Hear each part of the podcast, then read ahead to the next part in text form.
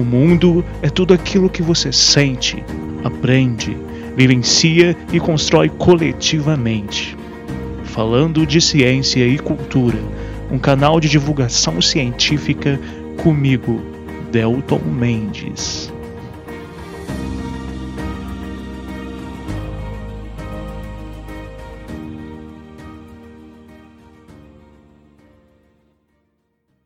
Olá, ouvintes. Hoje eu vou ter a participação especial de um grupo de moças que trabalham com um projeto muito interessante no Rio de Janeiro. Então eu resolvi convidar elas para falarem um pouco desse projeto que envolve fotografia ambiental e biodiversidade. Olá, meu nome é Carla Martins, sou bióloga, Atualmente estou cursando licenciatura na mesma área, no Centro Universitário Celso Lisboa, e sou pós-graduanda em Gestão Ambiental e Ecologia. Sou aqui do estado do Rio de Janeiro, capital mesmo. Meu nome é Karine Castro, é bióloga, atualmente fazendo licenciatura no Centro Universitário Celso Lisboa, Rio de Janeiro. Olá, meu nome é Ana Carolina Salles, sou gestora ambiental, bióloga, é, pós-graduação em gestão ambiental e planejamento e atualmente licencianda do Centro Universitário Celso Lisboa. As áreas protegidas fazem parte da vida dos brasileiros espalhados pelas matas e cidades. 35% da água que bebemos é captada diretamente nas unidades de conservação ou em algum ponto rio abaixo. Os alimentos que comemos também surgem dessas áreas Usamos suas plantas e essências medicinais para produzir remédios. Óleos e resinas vegetais se transformam em cosméticos.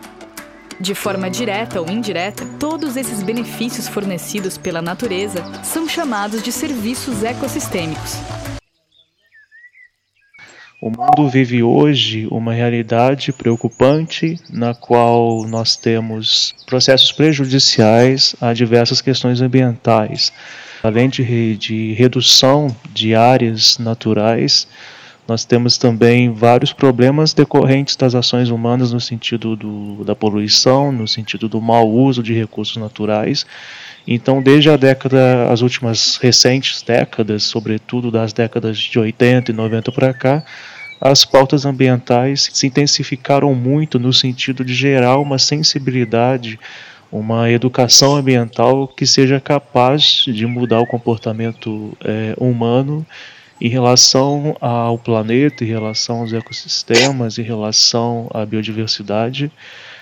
Então, sobretudo aí, após a Eco 92 e alguns outros tratados ambientais, nós tivemos processos muito interessantes no, no mundo inteiro que buscam conservar, é, preservar a biodiversidade e até mesmo associar aí a educação como um mecanismo e estratégia de construção de uma sociedade de futuro.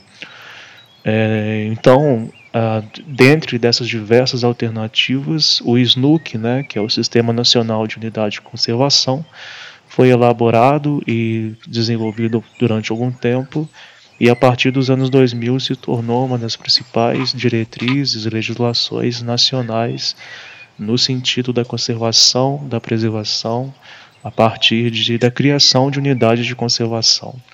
Essa introdução eu acho importante porque o projeto de vocês é, se insere bastante nesse contexto de conservação, preservação, processos educacionais, outros e alternativos mecanismos de sensibilização de pessoas né, para as causas ambientais, biológicas, ecológicas. Então, fiquem à vontade agora para falar um pouco do bastante, né, do projeto de vocês, como que surgiu, enfim, fiquem abertas para falar mais sobre essas ações que vocês têm desenvolvido aí no Rio de Janeiro. Bom, o nosso projeto, na verdade, ele surgiu do nosso trabalho de conclusão de curso né, do bacharelado para biologia. Ele foi realizado na Reserva Ecológica de Copiaçu, né, em parceria com o Biocenas, que é o núcleo de fotografias da UERJ, né, e todo esse projeto que a gente realizou, é, a gente utilizou a fotografia científica ambiental como um método, né, E dentro disso, a gente buscou fazer um levantamento da biodiversidade da fauna dessa reserva. É, a fotografia ambiental é uma ferramenta muito interessante porque ela permite aproximar né, os, os, leigas, outros pesquisadores, daquele objeto, daquele animal, daquela planta que a gente está tá registrando. Foi uma experiência muito legal, acho que para todos. A gente fica muito feliz de ter concluído esse trabalho, né? E desse trabalho que a gente realizou, saiu um guia, um guia de campo, onde a gente espera auxiliar visitantes e pesquisadores, né, de forma a sensibilizar e, for, e fortalecer esse ensino-aprendizagem da biodiversidade, né, mostrando os animais que estão ali presentes naquela reserva, uma reserva hoje bastante conhecida, né, utilizando dessa percepção visual é, da fotografia, mostrando né, que devemos preservar, né, conhecer, preservar e conservar é, os animais ali presentes e todo o ecossistema que é formado naquela reserva. Quais que foram as maiores dificuldades que vocês perceberam? Eu, eu pergunto isso porque eu também trabalho com alguns projetos parecidos, envolvendo inclusive linguagem às vezes fotográfica, às vezes cinematográfica. E uma grande dificuldade que eu acompanho, eu tenho muitas vezes, é de conseguir linkar uma produção que seja, por exemplo, audiovisual com a informação científica, porque a informação científica é uma informação tipicamente de academia, né, tem uma linguagem científica que nem sempre é muito fácil de simplificar, mas por outro lado, a gente precisa levar esse conhecimento para a sociedade. Então a gente tem aí as artes, inclusive a fotografia, que podem cumprir essa função muito bem é, quais, nesse sentido, então, é, vocês tiveram dificuldades? Quais, quais as maiores dificuldades que vocês acham que vocês conseguiriam apontar no desenvolvimento desse projeto? Eu acho que eu não falaria dificuldade, mas foram obstáculos, né? Uhum. A gente precisou é, aprender muitas coisas, na verdade. Por mais que a gente goste de fotografia, né, existe todo o ensino por trás de como você deve fotografar. Então, a gente precisou se reaprender a fotografar, não simplesmente pegar o celular e ali fotografar, né? Você, você tem toda uma, uma técnica realmente para fazer, realizar a foto, né? Para que a pessoa possa ver o animal todo, né? Ter a qualidade da foto também.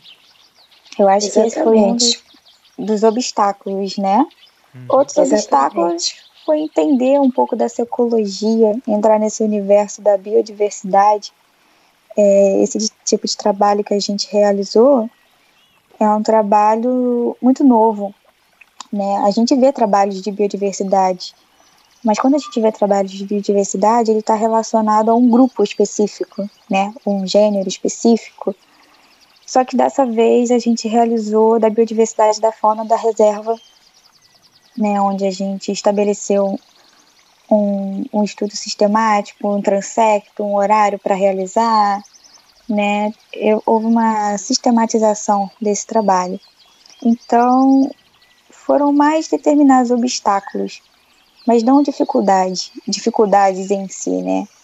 É claro que alguns momentos foram mais difíceis do que outros, mas eu acho que o, o trabalho de campo proporciona isso, né? Você tá lá, de você poder ver, de você poder aplicar, de você poder fazer essa conexão. Bom, eu concordo com a opinião da minha colega, Ana Carolina. Eu acho que a parte mais desafiadora foi o domínio da fotografia, né? Ah, você realmente aprender a dominar o equipamento que tu tem na mão.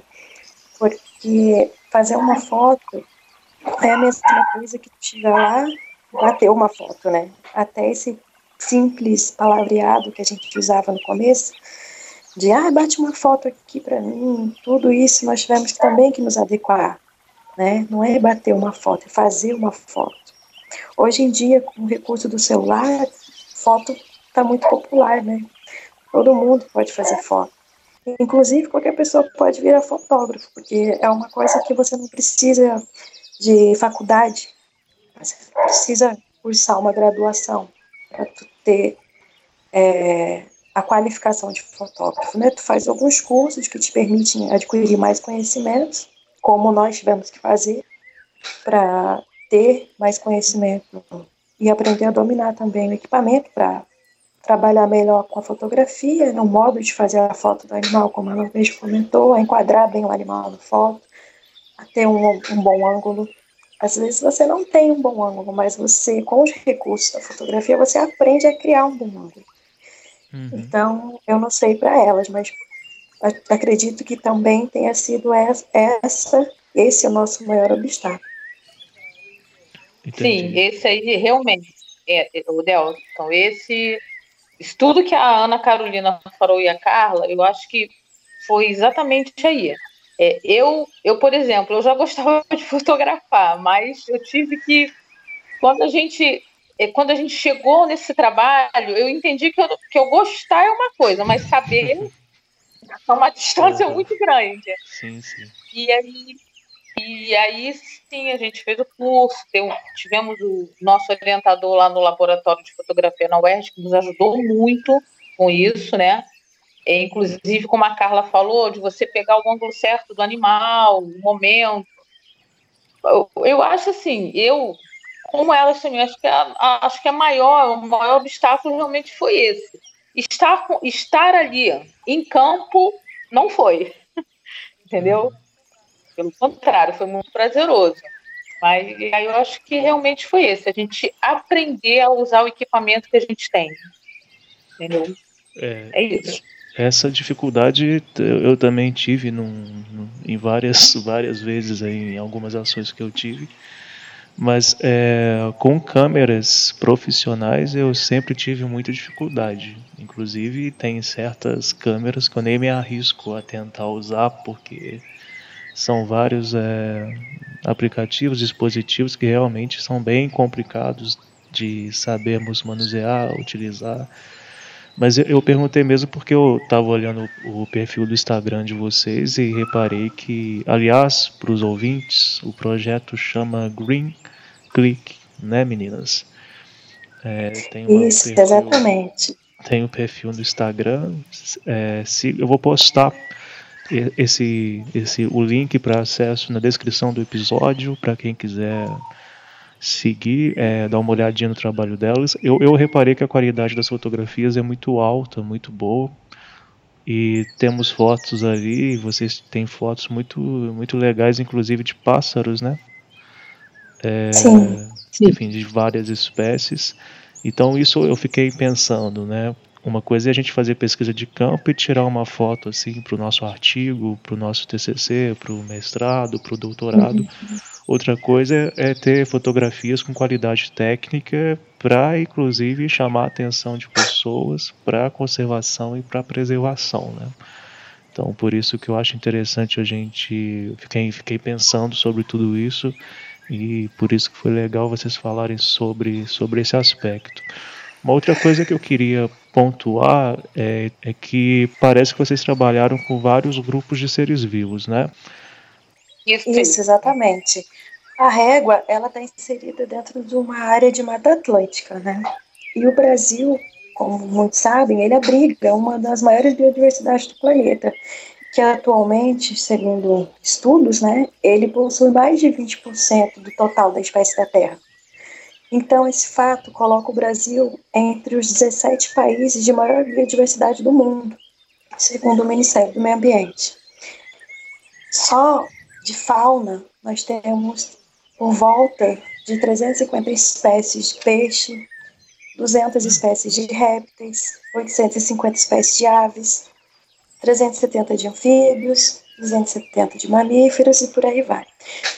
A proposta do nosso catálogo, nosso guia de campo, foi exatamente, como a Ana Carolina também já havia falado, trabalhar com a fauna da reserva.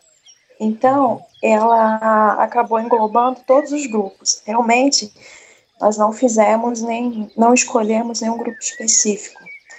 Nós ali, é, tudo o que nós encontramos de fauna, nós usamos como é, método, né, para a gente desenvolver esse trabalho. Entendi. Inclusive aumenta um pouquinho mais a dificuldade, né? Mas é, então. É, exatamente. Eu tô, eu tô vendo até umas fotos aqui, aqui nesse momento.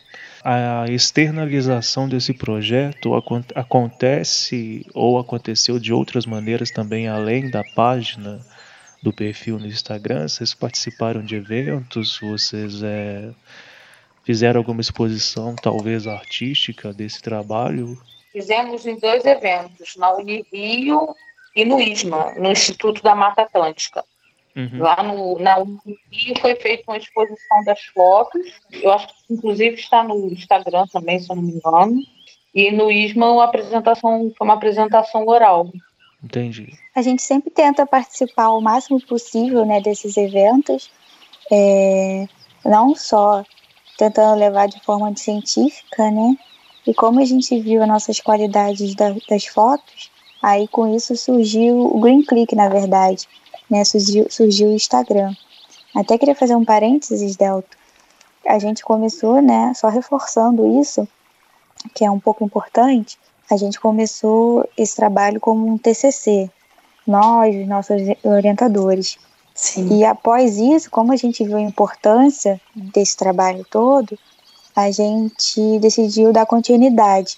E aí com isso surgiu o Green Click, né? E a gente pretende no futuro né, depois de passar toda essa situação global, continuar com esse projeto, só que em outras é, unidades, né, em outros, em outros locais. É, bom, se tratando de Mata Atlântica, eu acho que projetos como esse são muito importantes, principalmente porque a Mata Atlântica é, é um bioma muito vasto, muito amplo, né? E, Sim. estende pra, pelo Brasil inteiro praticamente. E, e, também é um dos uhum. biomas que mais foram degradados aí, sobretudo nos últimos 500 anos, desde a chegada dos europeus aqui Sim. na Terra, onde hoje chamamos de Brasil, né? Então nós Sim. temos é, uma, um processo de urbanização muito intenso, né, na, na Mata Atlântica, processos de urbanização que infelizmente sabemos que pessoas precisam de casas, as cidades se desenvolvem, precisam estar em desenvolvimento para acolher as pessoas e etc. A agricultura também para fomentar as cidades, para oferecer alimento para as pessoas. Mas são da mesma maneira, em contrapartida ao crescimento das cidades, a gente tem a redução significativa da, dos territórios naturais. Sim. Como vocês acreditam que esse trabalho que vocês fazem, que vocês fizeram, de alguma maneira pode contribuir para processos educativos dentro das cidades? Então, é, quando a gente começou a, a montar o projeto, o, o, guia, o guia em si, né? E assim, algumas pessoas do, do meu convívio, né? Eu ia mostrando que as pessoas queriam entender o que tanta gente fazia no mato. Pô, tu vai para lá ficar três, quatro, cinco. É. Aí, assim, no particular, eu mostrava às vezes para as pessoas, pessoas assim, de muito convívio. E quando as pessoas viam aquelas fotos, elas, elas, ela teve, teve gente que começou a olhar de uma outra maneira. Uhum. Nossa, mas aí, assim, meu Deus, o que, que é isso? Né? É, a parte de a parte de insetos, então, as pessoas, é, as pessoas do meu convívio, quando viram a parte de insetos, elas ficaram ludibriadas, porque quando você fala aqui na cidade, por incrível que pareça, inseto, as pessoas pensam barata e aranha, né? Uhum. Barata, aranha, mosca, pernilongo. E quando a pessoa abre aquele guia que olha aquelas imagens, as pessoas elas ficam, meu Deus, mas isso, isso existe aonde? Aqui, Rio de Janeiro, na Mata Atlântica. Então a pessoa, eu, as pessoas, eu acho que elas já começam a olhar para o meio ambiente de uma outra maneira. Porque a, a, fotografia, ela causa isso na gente. É, você, pode pegar, por exemplo, essa, essas fotos, às vezes, feitas de. O fotógrafo que vai, por exemplo, fotografa uma pessoa que. um pedinte, né, que vive na rua. Ele às vezes fotografa de uma maneira que quando você olha aquela foto, né, aquilo dói em você. E quando você fotografa de uma maneira positiva, você causa o mesmo impacto, né? Tão grande quanto. Então a fotografia, como a Carol, a Carol falou, ela tem isso, ela consegue trazer a pessoa para aquele universo ali, mesmo ela estando longe. E eu acho que isso ajuda, assim, de uma maneira muito positiva. Né? Eu acho que a pessoa acaba tendo um outro olhar e acaba pegando paixão por aquilo também, entendendo que o meio ambiente e a gente, a gente precisa um do outro para sobreviver. Eu, assim, né? Eu é, foi essa experiência que eu tive com as pessoas. A cada mostragem que eu fazia, né, que eu abria lá para as pessoas verem, eu via essa reação nelas, entendeu? Uhum. Para mim, assim, eu, eu, eu achei eu assim, eu quando vejo uma pessoa, quando ela olha que eu vejo o olho dela brilhar pelo que ela está vendo, nossa, aquilo para mim não tem, sabe? Ela já começa a olhar com outro olhar, né, para ali. Então eu acho que a gente, quando a pessoa já muda o olhar dela, eu, eu acho que a gente já fez alguma coisa. A gente já ajudou. É uma parcela pequena, é, mas é assim que se constrói as coisas. E foi exatamente essa proposta né, que a gente colocou para a criação desse guia de campo. A régua, a reserva lá de Guapiaçu, ela não tinha nada que apresentasse para o grupo de estudantes que chegasse lá, para o turista, para o colaborador, para os pesquisadores, um material em si que mostrasse para eles que tipo de, de animal, né, de fauna, eles poderiam encontrar ao chegar lá. E esse material que nós produzimos, esse guia de campo, ele proporciona isso. A pessoa chegar nessa reserva, ela vai ter à disposição né, esse guia de campo digital com várias informações de vários grupos que ela pode encontrar ali. Então, ela ao olhar ele esse guia, ela vai observar que existem várias espécies de aves, de répteis, de anfíbios, coisas que elas nem imaginariam que ali elas poderiam encontrar, uhum. inclusive uma onça parda, que nós encontramos, só não conseguimos fotografar porque foi à noite, eles vão encontrar lá. É, por que vocês não conseguiram? Então, realmente, Mata Atlântica é muito rica. Porque a gente teve que correr. Foi à noite. Foi uma situação bem inusitada. Porque, assim, é, como a Carol falou, Ana Carolina falou, esse projeto ele nasceu como TCC. Então, nós também precisávamos apresentar a parte qualitativa, qualitativa e quantitativa do trabalho. E para a gente fazer essas análises, nós necessitamos desenvolver alguns métodos, né? Então, foi estabelecido as trilhas, um trasecto, né? E ele foi marcado certinho, 15, 15 em 15 metros, alguns pontos, para a gente fazer essa análise mais técnica, né? E dentro de um tempo também, para percorrer essa trilha.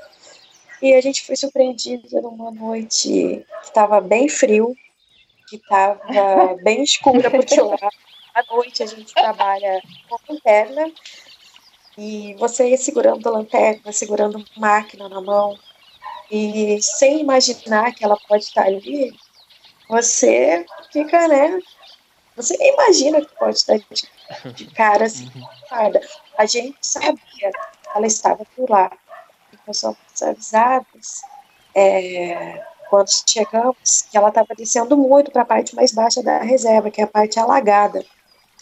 A reserva ela faz é, fronteira, digamos assim, com outros parques aqui do Rio. Qual é o parque mesmo, Carol? Ah, Três Picos, o da Serra dos Órgãos, Estação Isso, Ecológica Estadual do Paraíso. Isso. Isso aí. E então assim, toda a parte mais alta dela, ela, che ela chega até Petrópolis, Teresópolis, e elas e as, e as onças elas têm o costume de ficar mais lá para cima, né? Não descem tanto. Mas a gente não sabe o que ocorreu. E nesse período, se eu não me engano, foi a nossa terceira campanha. A gente foi surpreendida por uma onça parda em uma das trilhas que a gente estava fotografando à noite. Só que nós já estávamos muito perto dela. Só que como felino, né, tem aquela coisa de chegar sorrateiramente, nós também não percebemos.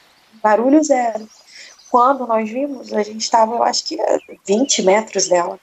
E a gente levou menos, eu acho. A gente é, é. E nós levamos um. Eu, na verdade, eu me assustei. E eu coloquei a equipe para correr. Infelizmente, não façam isso, porque é muito perigoso. Nós tivemos muita sorte. Ela não, não ter se assustado, né? E, e, e possivelmente ter atacado a gente.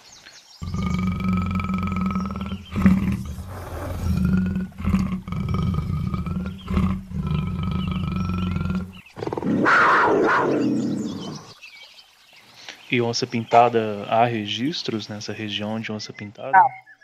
Lá tem registro de jaguatirica.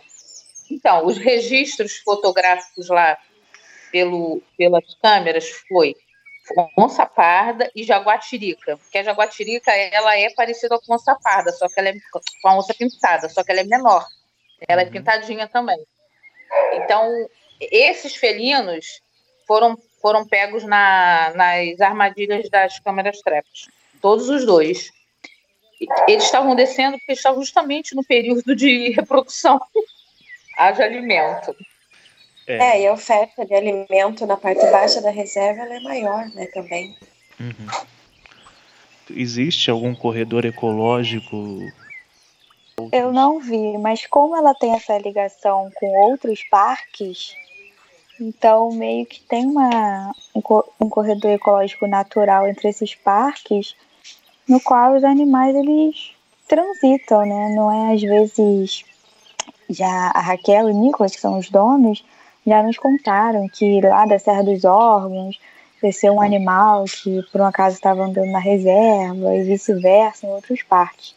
Eu acho que isso ocorre naturalmente desse conjunto de parques só que ali, um local onde tem visitantes, né, da Reserva Ecológica de Guapiaçu, né, onde se concentram mais as pesquisas na, na parte baixa da reserva, é, é, a gente não, eu pelo menos não consegui identificar.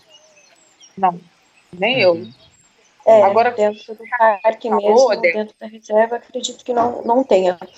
Mais particularmente, eu já vi passagem ecológica aqui no estado do Rio de Janeiro, na região de próximo a Penedo e Visconde de Mauá. Ali eu, já vi que tem duas passagens ecológicas ali bem significativas. Uhum. Bom, então só lembrando para o ouvinte, a gente está tô contando aqui hoje com a participação das meninas do projeto Green clique. É, o link do projeto e do guia que elas fizeram eu vou disponibilizar é, via Instagram e também na descrição do episódio. Então, meninas, é, para a gente caminhar para o fim, gostaria de, caso vocês queiram fazer considerações finais, falar alguma coisa que vocês acham importante. Eu acho que a fotografia, ela consegue. Eu acho que abre, acende uma, acende aquela luzinha de o que, que eu posso fazer para ajudar também. Eu acho que a pessoa, ela, a foto, ela consegue fazer isso. É, concordo, né? A gente não tem que fazer, a gente tem que fazer, né, ciência para nós pesquisadores, mas acima de tudo para as pessoas leigas, né? E a gente tem espalhado pelo Rio de Janeiro parques incríveis né, onde a gente eh, faz trilhas em outros, né, a gente também treina fotografia, a gente vê a importância de falar de educação ambiental, de falar de biodiversidade, de falar o que, que acontece nos laboratórios, né, por trás de tudo isso que a gente realiza. E também falar da Mata Atlântica, é importante, Né? Quando eu falei do meu trabalho para alguns amigos meus que, que não compreendem muito bem, ah, mas não sei o que é Amazônia. Gente, a gente tem a Amazônia, ela é importante, mas a gente também tem outros biomas importantes, né? O Brasil não é feito só é, da Amazônia. O Brasil é diverso, tem coisas lindas e maravilhosas, muitas precisam ser estudadas e descobertas ainda, né? Então, acho que esse trabalho nosso é muito importante, né? Não só levar um pouco do que a gente fez, né? De mostrar essas fotografias, de que existem outras formas, mas de dizer, né, que temos esse bioma incrível que faz parte dessas reservas, dessas unidades de conservações que a gente cita, também sempre de, de tentar explicar, né, de como é a ciência, né, de como que ela ocorre, como é que a gente produz essa ciência. Só quero encerrar agradecendo mesmo é, esse espaço que você abriu para nós, né, para que a gente pudesse divulgar esse nosso trabalho, todo esse desdobramento que nós tivemos a partir desse trabalho de conclusão de curso, né, que foi esse maravilhoso guia de campo. É, gostaria de agradecer pelo espaço que você nos proporcionou para apresentar o nosso trabalho e a gente conta, sim, cada vez mais com essa ajuda também da ciência cidadã, né? As pessoas precisam entender que não é só cientista que tem que estar envolvido com pesquisa, com preservação, com a manutenção do nosso planeta. E eles entendendo isso, vai ser tão bom para eles quanto para nós, que vamos ter um braço fora, fora do laboratório, como disse a Ana Carolina, para poder nos ajudar. Que muitas vezes eles não têm todo esse conhecimento científico que a gente tem, mas tem muito conhecimento prático. Existe sempre uma escolha. Nesse caso, a escolha foi clara e decisiva. Nós poderíamos ter escolhido um futuro desolador. Um futuro no qual nossos filhos perguntariam: Ou poderíamos escolher agir e conscientemente moldar nosso futuro. Nós escolhemos a ação. Foi um prazer ter vocês. É, a distância, né? A tecnologia nos favorece para a gente conseguir conversar, mesmo estando tão distantes. Tenho certeza que muito do público que ouve o Falando de Ciência e Cultura vai ouvir esse episódio e eu peço a todos os ouvintes para acessarem o trabalho de vocês. E mais uma vez fica aí o convite aberto para sempre que vocês quiserem participar e estar conosco aqui falando do trabalho de vocês, ou então até mesmo refletindo sobre outras coisas, né? não necessariamente só sobre esse tema. Fiquem à vontade. O objetivo é realmente divulgar a ciência e o trabalho de cientistas no Brasil e também no mundo. Muito obrigado e então até o próximo episódio, pessoal.